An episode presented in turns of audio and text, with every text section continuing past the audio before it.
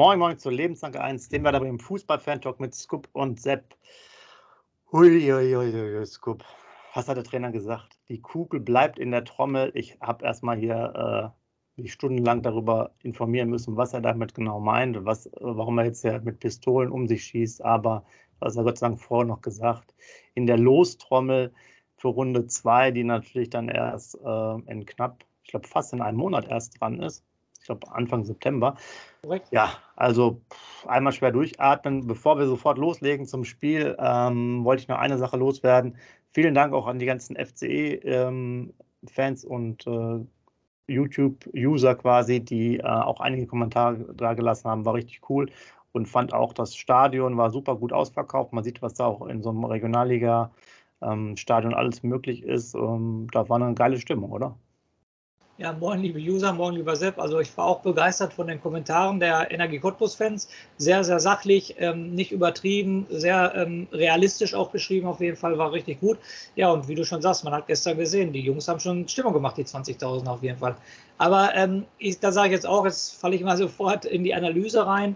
Ähm, wenn Werder es nicht spannend macht, dann kommt das Stadion auch gar nicht ähm, da, dazu, sage ich jetzt mal so. Ne? Machst du das 3-0, das 4-0, ist das Stadion ruhig. Natürlich, wenn sie das 1-2 machen, sind die 20.000 natürlich da und brüllen die Jungs nach vorne, was natürlich ähm, der Fall dann ähm, gestern war. Aber Werder, es ist typisch, wie äh, lange Jahre sind wir jetzt Werder-Fan und Werder kann es einfach nicht einfach. Du machst einfach das 3-0, 4-0 ist die Sache durch. Äh, ganz ehrlich jetzt, ähm, du kommst gleich bestimmt auch drauf, Marvin Duksch ist alleine schuld, dass das Spiel nochmal spannend wird. Ganz alleine ist er daran schuld, dass das Spiel definitiv nochmal spannend wird.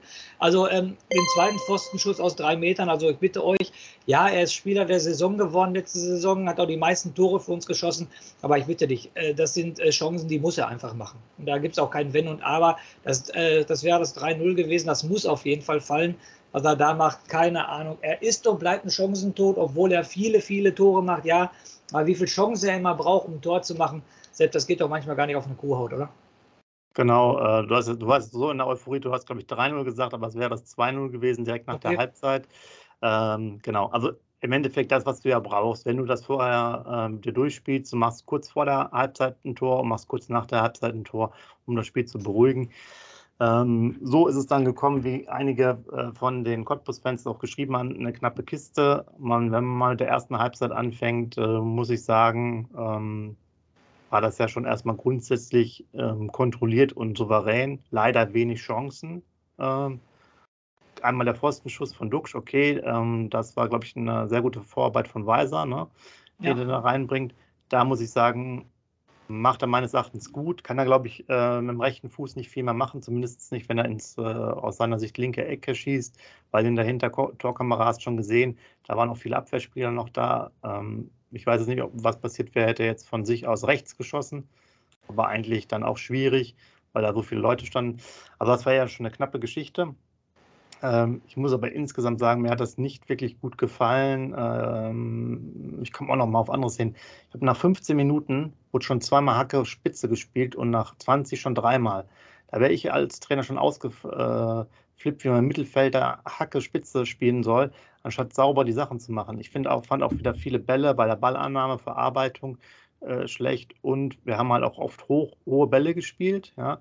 Immer auch diese halbhohen Bälle rein und bis dann der runtergeholt ist, der Ball, ist der Gegenspieler ja schon längst da. Und was mich total aufgeregt hat, wir hatten manchmal äh, Chancen, dass wir jetzt am Flügel ein bisschen durchkamen, aber an der verlängerten 16er-Linie war dann halt Ende. Wir sind da nicht in den Zweikampf gegangen, ins 1 gegen 1, wir sind nicht zur Grundlinie gegangen oder ganz selten und haben dadurch einfach keine Gefahr gehabt. Das heißt, du warst ja außen, ähm, hast dich dann so ein bisschen freigeräumt, warst vielleicht so 25 Meter, 30 Meter vor dem Tor, der Ball kam an, du bist noch ein bisschen gelaufen. Der ähm, Außenspieler war dann auf der Höhe vom 16er, von der 16er Linie, aber die Stürmer waren halt auch schon im 16er drin, ja.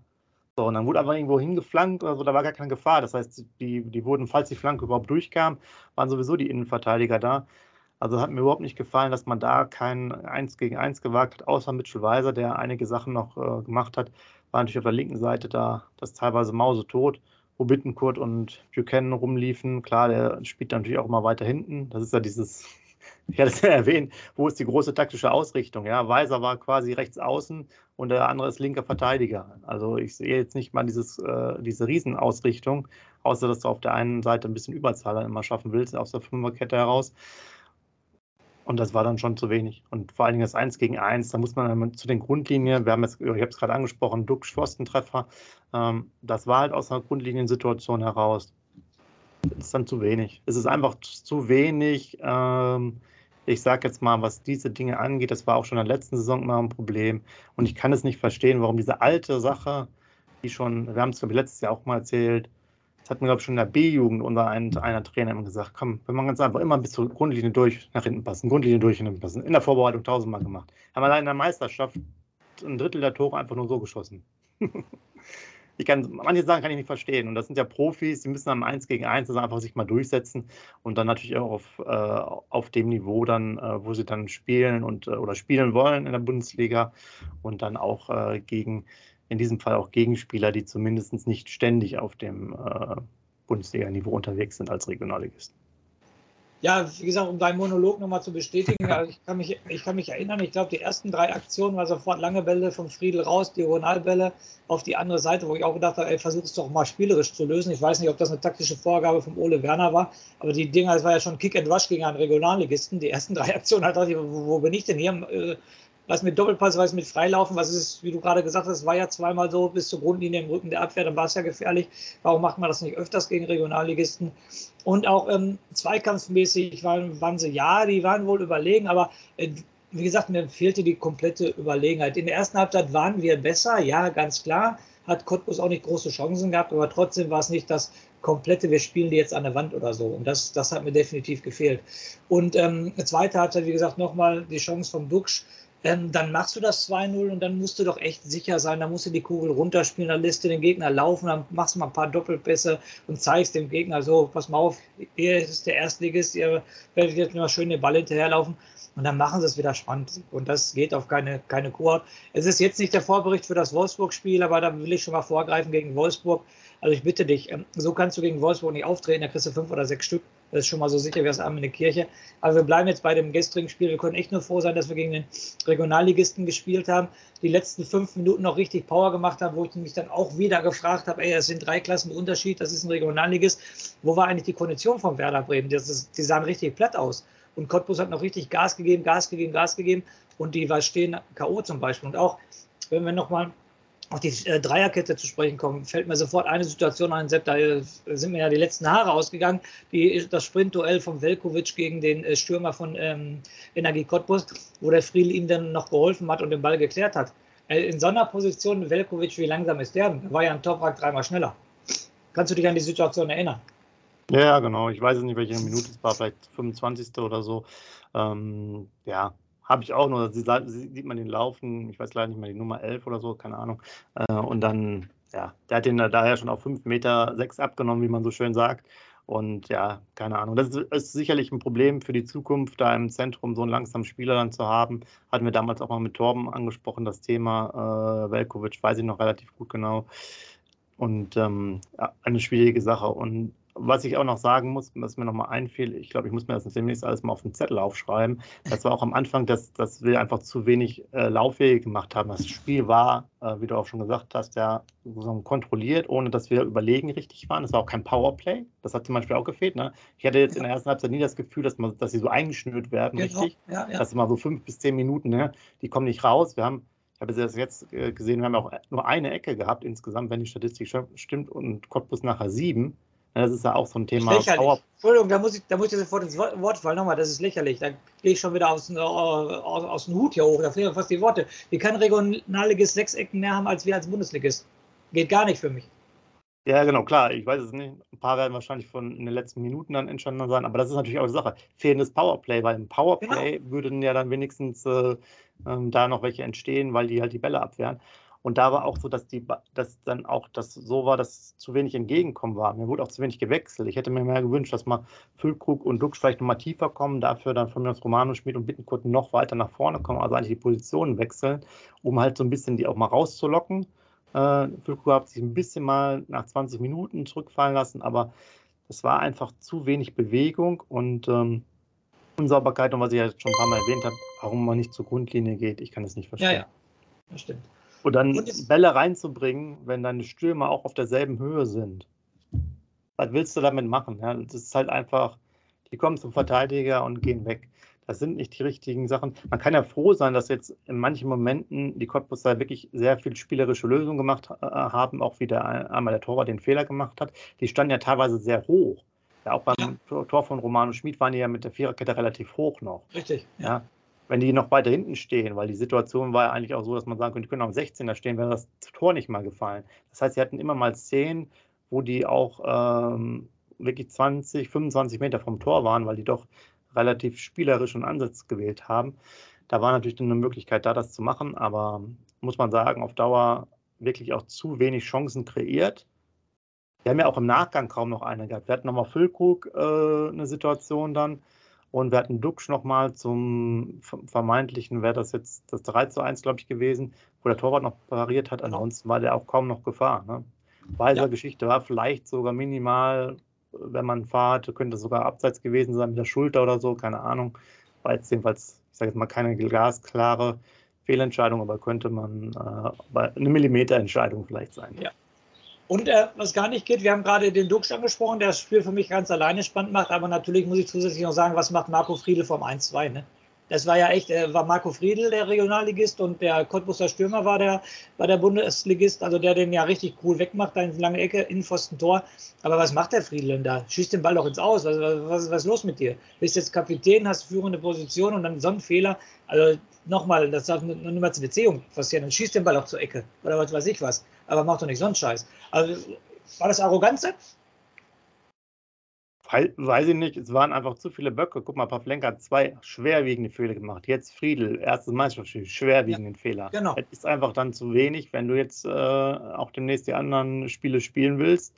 Äh, das sind halt, also das sind krasse Fehler. Sowas wie beim Duxch ist halt ein, äh, ein krasser Fehler, weil die müssen halt dann rein. So. Genau. Und jetzt gerade eben, ähm, so mal drüber nachdenken, ist es wirklich auch erschreckend, wie wenig ähm, vernünftige Torchancen sich herausgespielt wurden. Ne? Ja, also es gab jetzt mal, einen, ich glaube von Pieper gab es nochmal in der ersten Halbzeit, so nach, nach, war das nach dem Eckball oder Freistoß, gab es nochmal so einen Kopfball, aber auch über das Tor.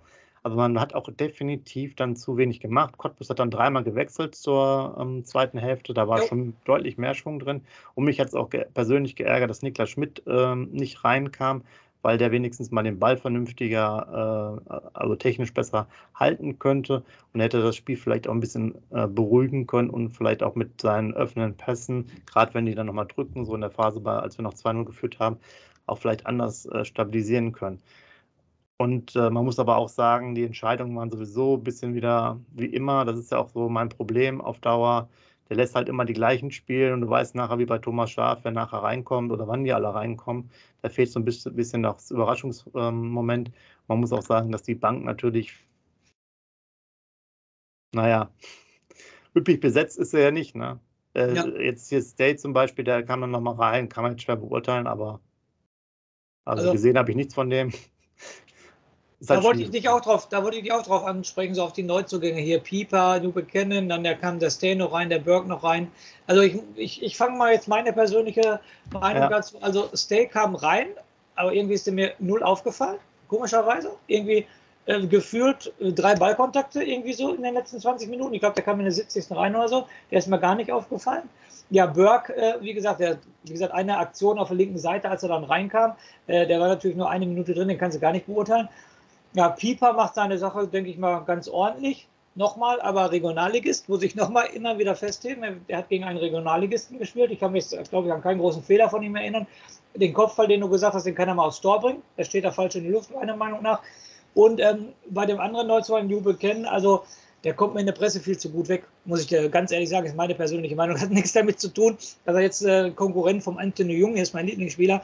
Aber äh, warum der so gelobt wird, nochmal, Regionalligist, ähm, nach vorne hat er meiner Meinung nach gar nichts gemacht, also nicht viel. Äh, ich kann mir keine Offensivaktion großartig erinnern. Und nach hinten hat er halt gut verteidigt. Aber deshalb muss ich den nicht so über, über ein Klo leben, wie äh, über ein Klee loben, wie es äh, die Presse jetzt macht. Aber es war für mich ein ganz normaler Auftritt und nicht super, super Bringer und so weiter und so fort. Bestimmt nicht. Also von den vier, aber am meisten, ich will nicht sagen enttäuscht, aber ich war schon verwundert, dass in 20 Minuten Stay der mir gar nicht aufgefallen ist. Und geht dir doch genauso, ist der Stay dir aufgefallen. Genau. Also dafür, dass es aus meiner Sicht ein Box-to-Box-Spieler ist, äh, fand ich auch. Also klar kannst du jetzt in den 20 Minuten das jetzt schwer, äh, schwer einschätzen, äh, weil er jetzt vielleicht dann nicht in diesem ganzen Rhythmus ist, länger verletzt, aber ja, ich gebe dir recht. Also das ist halt, theoretisch ist es ja die Dynamik, äh, auch die er mitbringen sollte. Ich habe das nicht gesehen in der kurzen Zeit. Wie gesagt, soll man nicht überbewerten, aber hätte man sich vielleicht mal gewünscht, dass da irgendwie, dass du merkst, okay, da ist jetzt so ein bisschen anderer Spirit drin, wo man ja auch sagen muss, Bittenkurt und Romano Schmid, das sind natürlich auch so, ist auch eine andere Art der Spieler, äh, wenn die spielen auf diesen, auf diesen Halbpositionen.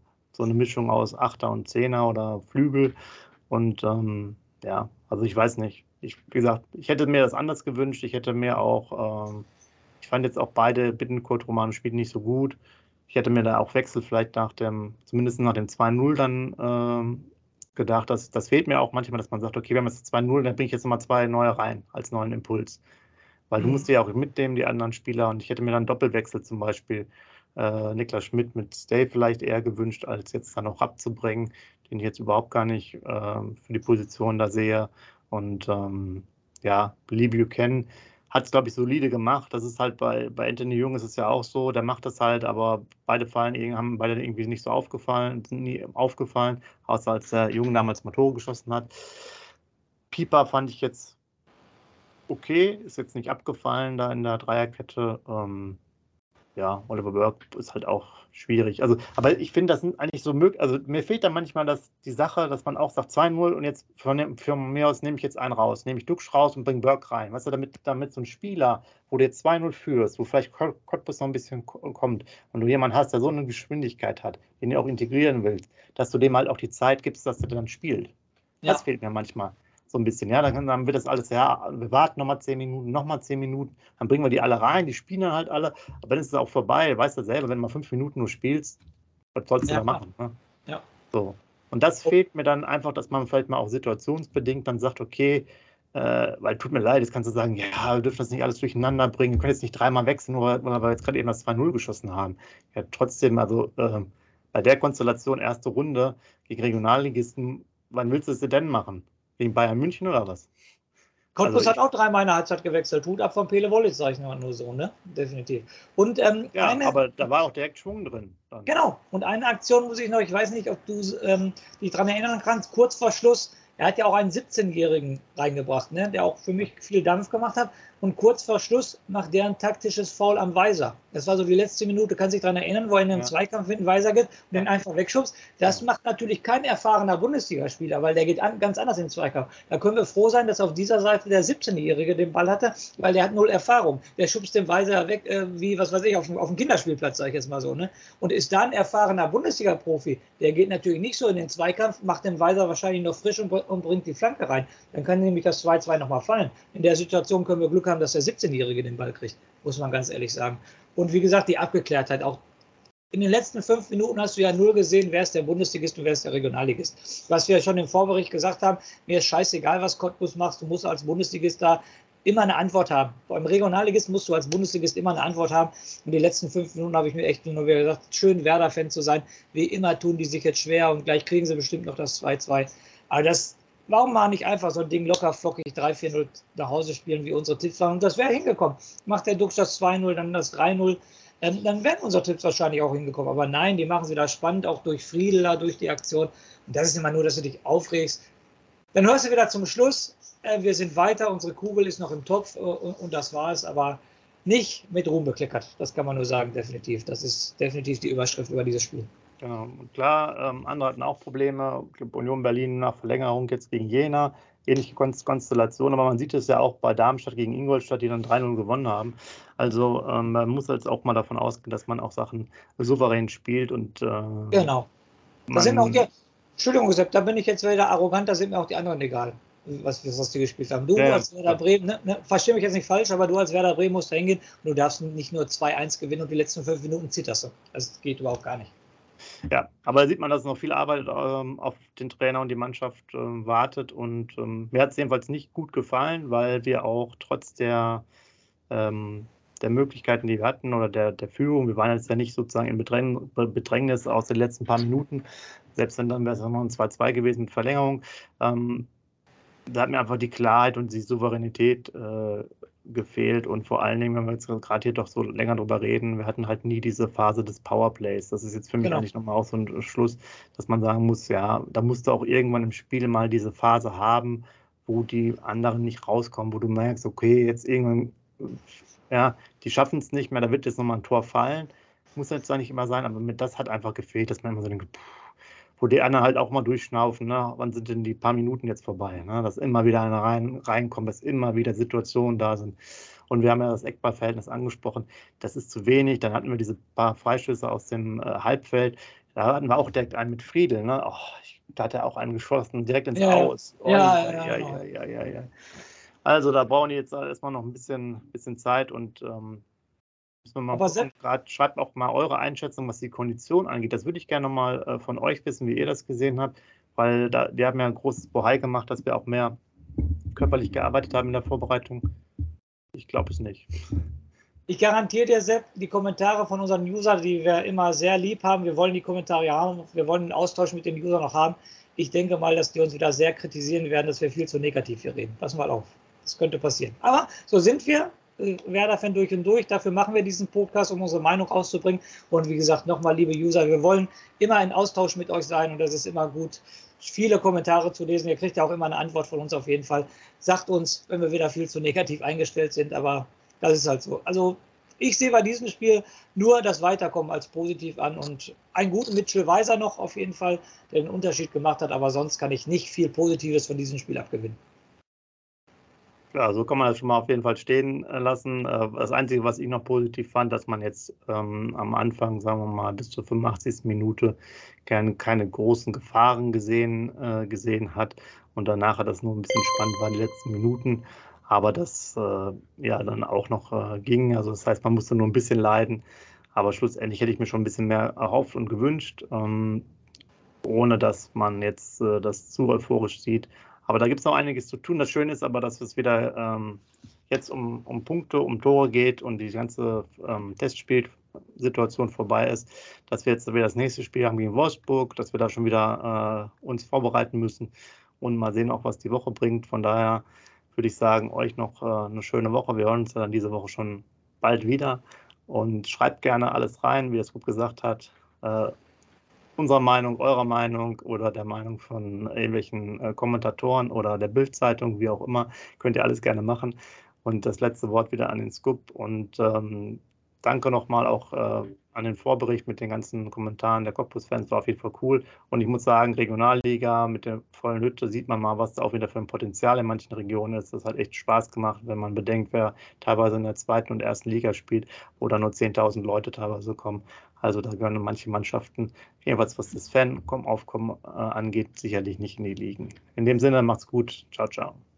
Ja, ich mache wie immer den Rauschmeißer. Also Punkt 1 zumal, ich freue mich auf den Austausch mit euch, wieder auf viele Kommentare. Und äh, was gestern noch positiv war, Jungs, müsst ihr euch unbedingt reinziehen. Dritte, vierte Folge der Werder-Doku auf The Zone ist ja gestern freigeschaltet worden. Das habe ich mir vor dem Spiel angeguckt. Wieder Gänsehautmomente, also richtig, richtig geil. Also man hat ja die WM 2014 hat man ja ähm, gesehen als Zusammenfassung, die 2006 hat man gesehen als Zusammenfassung. Aber ich muss nur mal ganz ehrlich sagen, wenn es um den eigenen Herzensverein geht, wenn man grün-weißes Blut in den Adern hat, dann ist diese Doku natürlich noch dreimal geiler. Guckt euch es unbedingt an, es ist richtig geil dann wisst ihr, warum ich immer am Ende des Podcasts sage, lebenslang grün-weiß.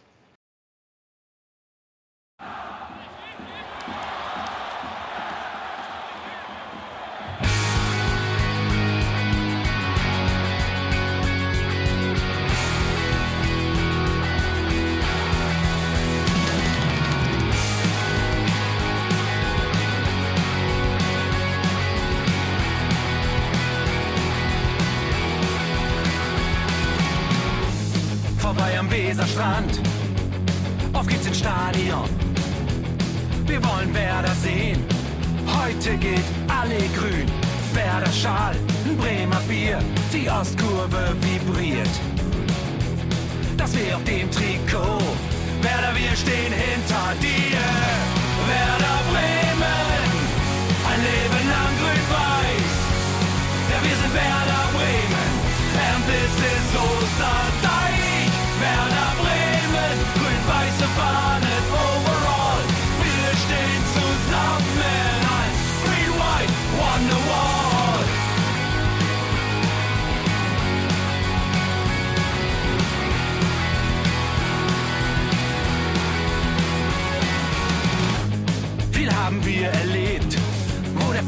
Den Bogen macht.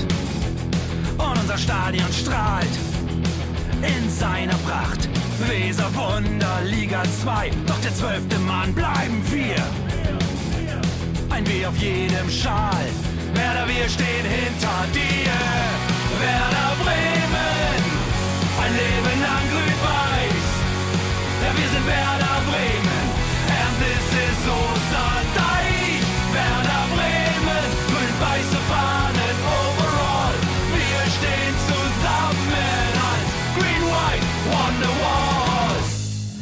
Die Weser fließt, weht ein besonderer Wind durch unser Haus. Egal ob jung, ob alt, wir stehen zu Werder Bremen und das hört nie auf. Meisterschaften und Pokal, das Double 2004. Auf geht's zu neuen Wundern. Werder, wir stehen hinter dir. Werder Bremen, ein Leben lang grün-weiß.